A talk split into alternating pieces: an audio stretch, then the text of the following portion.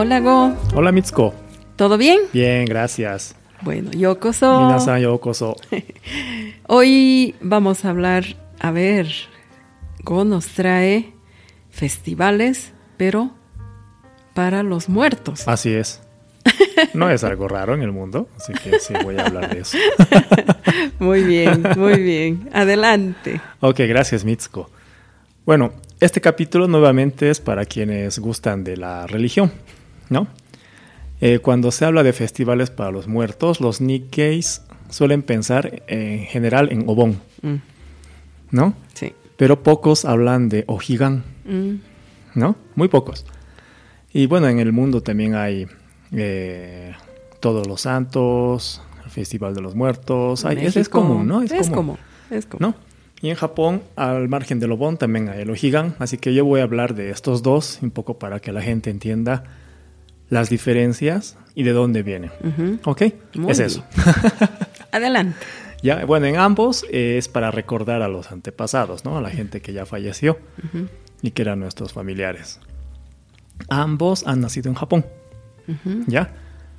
Eh, pero uno de ellos es una mezcla de varias tradiciones, incluido el budismo que entró de la China, pero con raíces japonesas, ¿ya? Ya.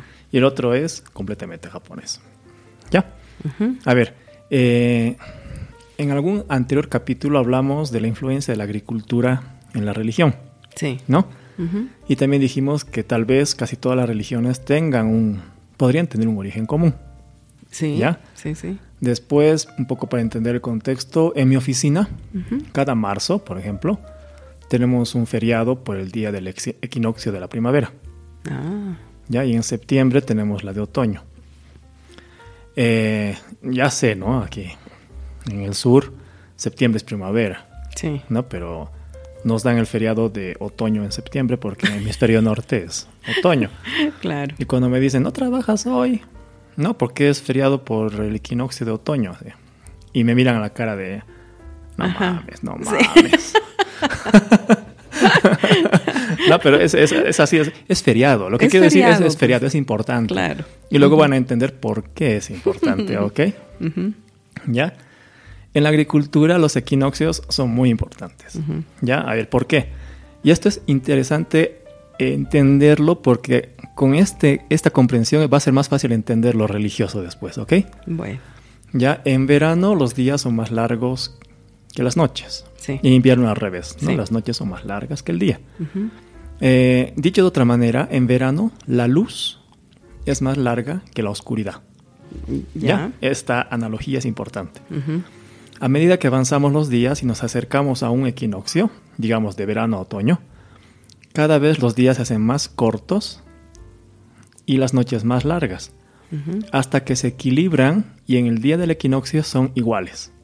Ah. ¿Ya? Día y noche se hacen igual de largos. Dicho de otra manera, el tiempo que separa lo largo de, la luz y de la oscuridad se hace cada vez más corto hasta que se hace cero. Después se invierte y empieza la era de la oscuridad, digamos, ¿no? una manera de decirlo. Ya. Entonces, eh, esto es importante que lo entiendan de esta manera. Ya entonces, en el equinoccio, esa distancia que separa la luz de la oscuridad se anula y se invierte recién. ¿no? En primavera o en otoño. ¿Ya? Este espacio mínimo es importante. Ok, dicho esto, empecemos con las diferencias y algunas curiosidades del Obon y el Ojigan, ¿ya? Eh, ambas son importantes en la cultura japonesa, a pesar que es mucho más popular acá fuera de Japón el Obon, ¿no? Sí. Por el Bon Odori. Por, por el Bon Odori. Pero ambas son importantes, ¿ya? Y eh, en ambas se ofrecen a la gente una oportunidad para refle- reflexionar sobre sus vidas eh, y recordar a sus antepasados, etc. ¿Ya? El Obon se celebra en verano. Y hay un festival de Bon de julio y el festival Bon de agosto. ¿Por qué hay dos? ¿Ya? Y esto pocos lo saben. Y eso es porque eh, en la era Meiji Ujú. explicamos una, una- alguna vez que hubo un cambio ¿no? en el calendario. Sí. ¿ya?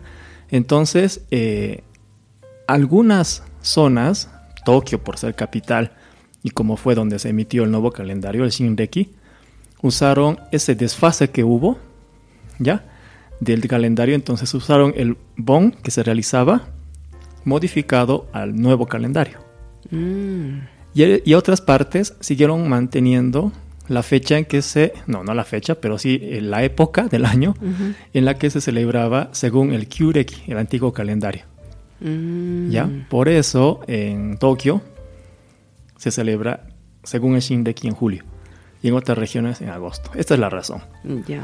No es porque los muertos vienen dos veces. ¿Ya? ya. En el Ojigan, este se le- celebra dos veces al año. Ah, este sí. Este es uno en cada equinoccio. Ah. En cada equinoccio. ¿Ya? Eh, ¿Esto por qué?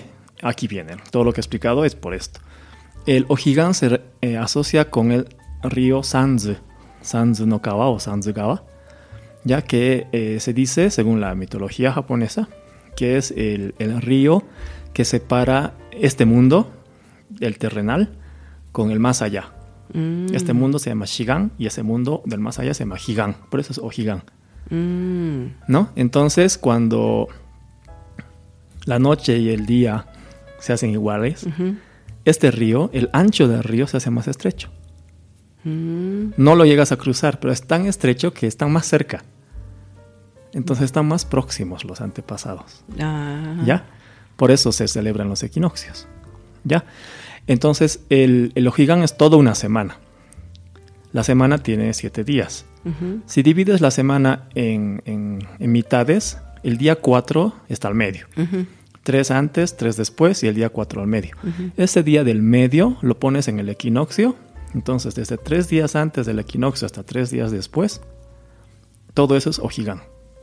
Mm, Este, este año eh, el equinoccio de primavera cae el 20 de marzo. Entonces, Ojigan va a ser desde el 18 de marzo hasta el 24. mm, ¿Sí? mm. ¿Se entiende, no? Sí. porque es el momento más próximo, ¿no? De- del río, digamos. río. Del, el río Sanzu, Ujú. ¿ya? Obón. Eh, en el Obón se remonta a una combinación del antiguo culto que había a los antepasados, culto de agradecimiento a los antepasados en Japón, Ya. ¿ya?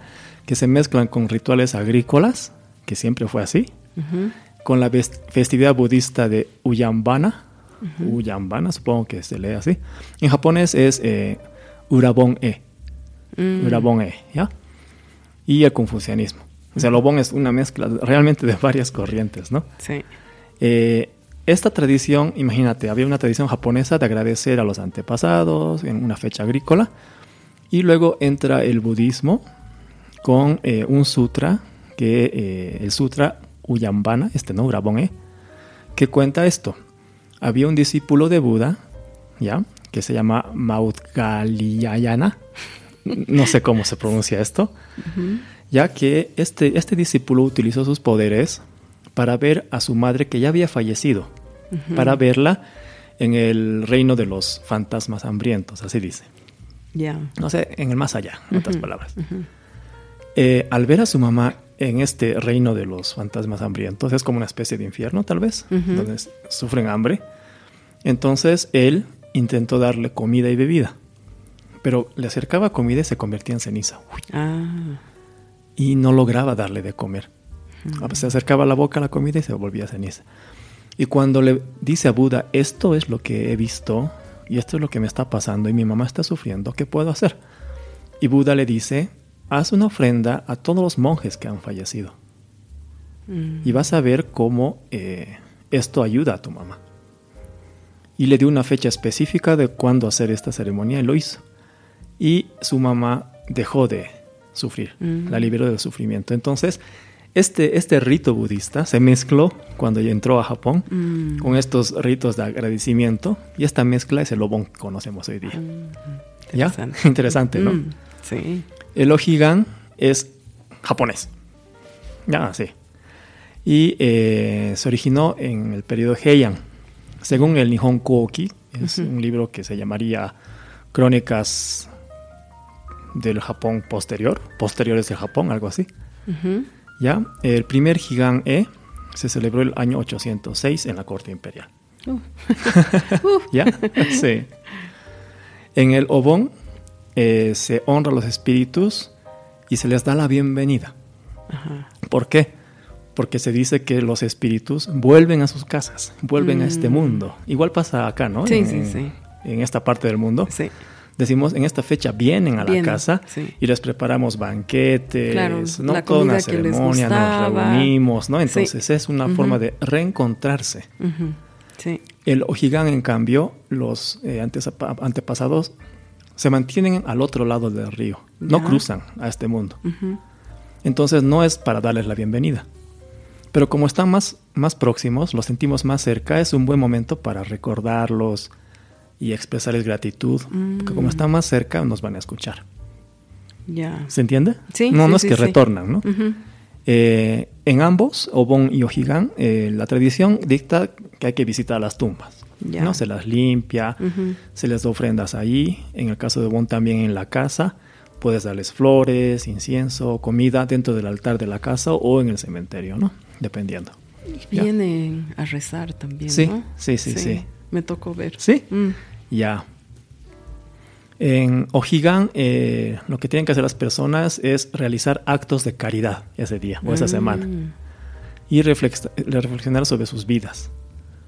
Todo lo que han hecho hasta ese día, sus acciones pasadas. ¿Esto por qué? Volvemos al río Sanzu, este río que separa el mundo del más allá con el nuestro. Se puede cruzar cuando uno muere de tres maneras. Por un puente que es súper hermoso, por un vado, es decir, un lugar donde el agua es bajita, o por un lugar profundo y infestado de serpientes. y encima tienes en las espaldas eh, todas tus acciones malas pasadas. Wow.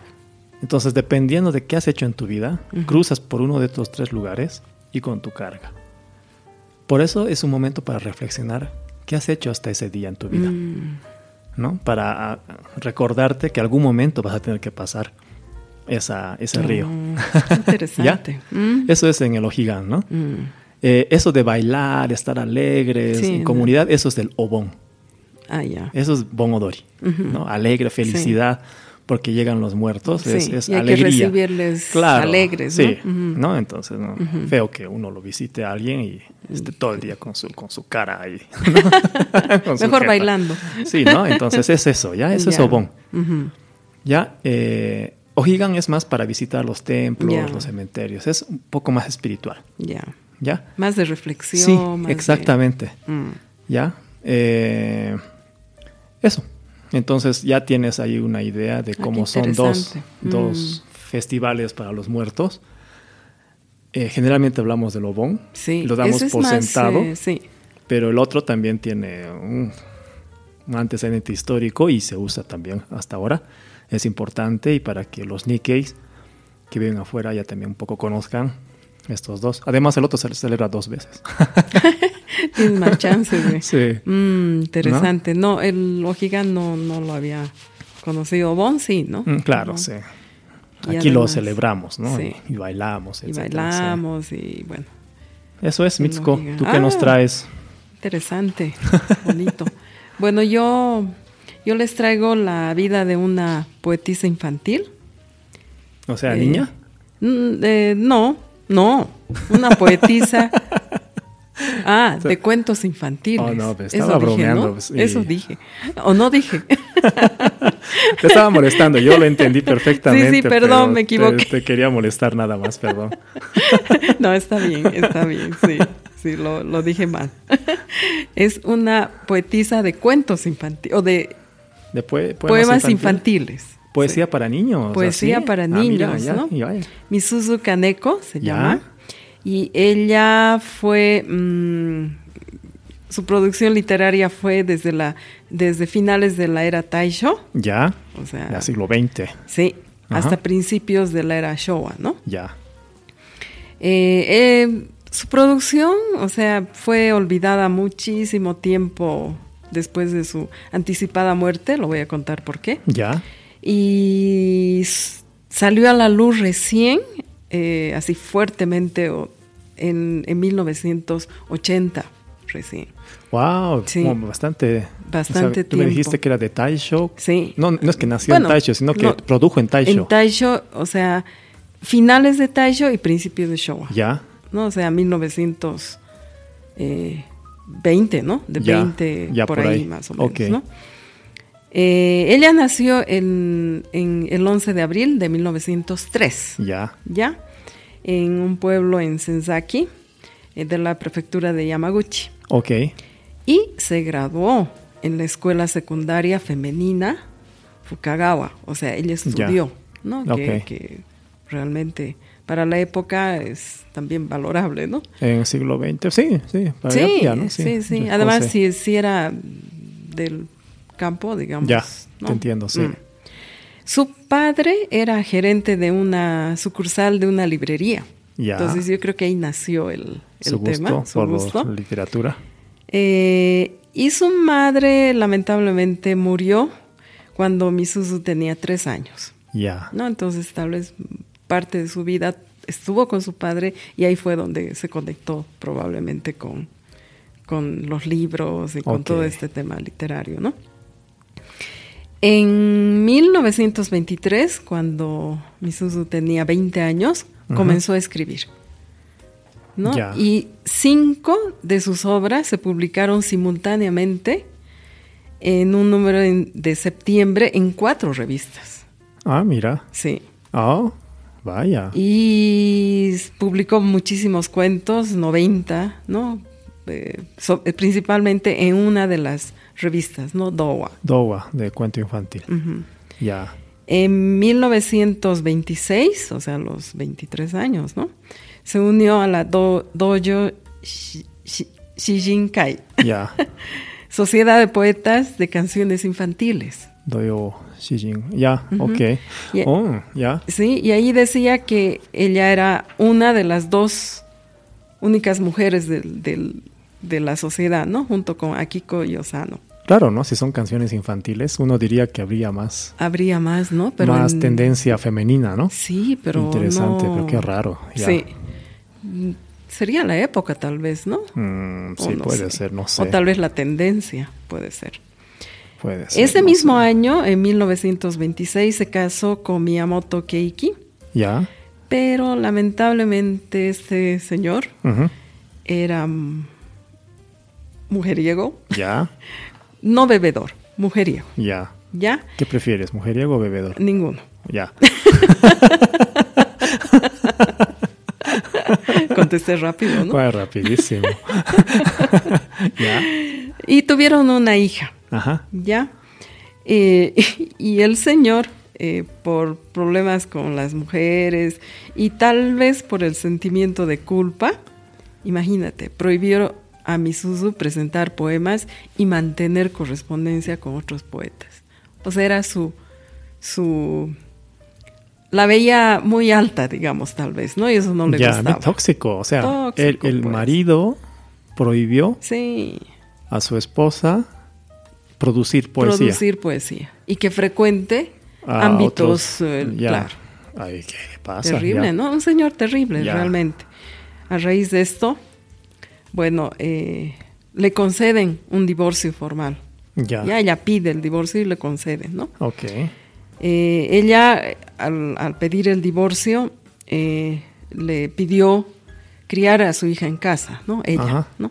El marido aceptó, pero pronto cambió de opinión y exigió la custodia de su hija. Ok. Todo este tema, ¿cómo estaría? ¿No? Habría que contextualizar, digamos, su situación de Misuzu, de tener un marido complicado, Sí, no, que no pena. le dejara producir, problemas con la niña, etcétera. Ajá. Bueno, lamentablemente, Misuzu se suicida Ya. Y fallece a la edad de 28 años, jovencita. Y dejó tres, tres testamentos, y uno de los cuales rogaba que su hija la criara su propia madre. Eh, supongo que el Señor se dio ante esto, Ya. porque era más su, su egoísmo probablemente, ¿no? Que hacía que reaccionara así. Después de eso, los poemas de Misuzu habían caído en el olvido durante mucho tiempo. Y en 1966, Setsuo Yazaki, que era un estudiante universitario, eh, que estaba, eh, que él estaba tendiendo a ser poeta también de canciones infantiles, Ya. se emocionó al leer la colección de canciones infantiles de Misuzu. Y durante los 16 años siguientes buscó sus obras, Ay, mira. ¿no? Y otros rastros, ¿no? Ya, Se logró reunirse con su hermano, ya. ¿ya? Y su hermano le confió tres libros, o sea, inéditos, Ah, mira. ¿no? Y fotografías, qué ¿no? valioso. Sí, y fotografías. Aquí arriba Ya. hay una foto. Sí, estoy viendo eso. ¿No? Que es una de las fotos que le pasó cuando tenía 20 años, otra, le pasó otra foto de su boda, ¿no? Y, y bueno. Y en 1984, su libro, ya con toda la colección, lo publicó. Ya, lo publicó como un como, sí, compendio de su... compendio, ¿no? ya, En 1987, ya después de esta publicación, ya se hizo representaciones en teatro, ¿no? Em, en varias ciudades, ¿no? De, de- de- del país, eh, con apoyo también de, de- de niños, ¿no? De, de la escuela Ok. primaria, o sea, ya, ya fue ampliando su, su ámbito de, de difusión, digamos, ¿no? Y en 1983 se creó una asociación Misuzu. Y en 1986 la sociedad de un premio Kaneko Misuzu. Ah, wow. Y cuando fue el centenario de su nacimiento, se inauguró un museo conmemorativo. Ya. O sea, ya se, en su casa natal, ¿no? Ya, Ajá. ya se la reconoció.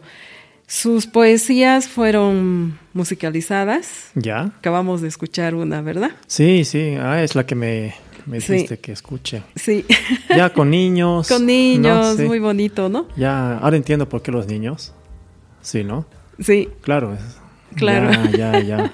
y muchos eh, compositores y cantantes hicieron música, ¿no? Con los poemas de Ok, Misuzu. ya. Aquí hay un poema que, que es uno de sus éxitos que Ya. voy a pedir a Go que lo lea en japonés. En japonés, ya. Y si puede traducirlo mejor. A ver. Esta es la letra. Ah, digamos, esta es una canción que es un poema. Es la canción que me has hecho escuchar. Sí, sí. Este es un poema, entonces. Ujú, A ver, dice Watashi to Kotori to Suzuto. Es como yo, el, un pajarito y un cascabel. Cascabel de lo que se le pone al gatito, Ajá. ¿no? Que suena. Ese cascabel, no el de la serpiente. Suzu, ¿no? Suzu. Ya no sería poesía. Ya no se le ponen por ahí. O tal vez, ¿no? Watashi ga ryote o hirogetemo. Eh, aunque yo abra mis dos brazos. Ujú. お皿はちっとも飛べないが飛べる小鳥は私のように地面を速くは走れない。Mm. Es, aunque yo abra los brazos, no podría volar en el cielo de ninguna manera. Pero el pajarito que puede volar, igual que yo, Ujú. pero el pajarito que puede volar no puede correr tan rápido en el suelo como lo hago yo. Qué lindo. Mm. Entonces, se está comparando. se está comparando con pajarito. Watashi ga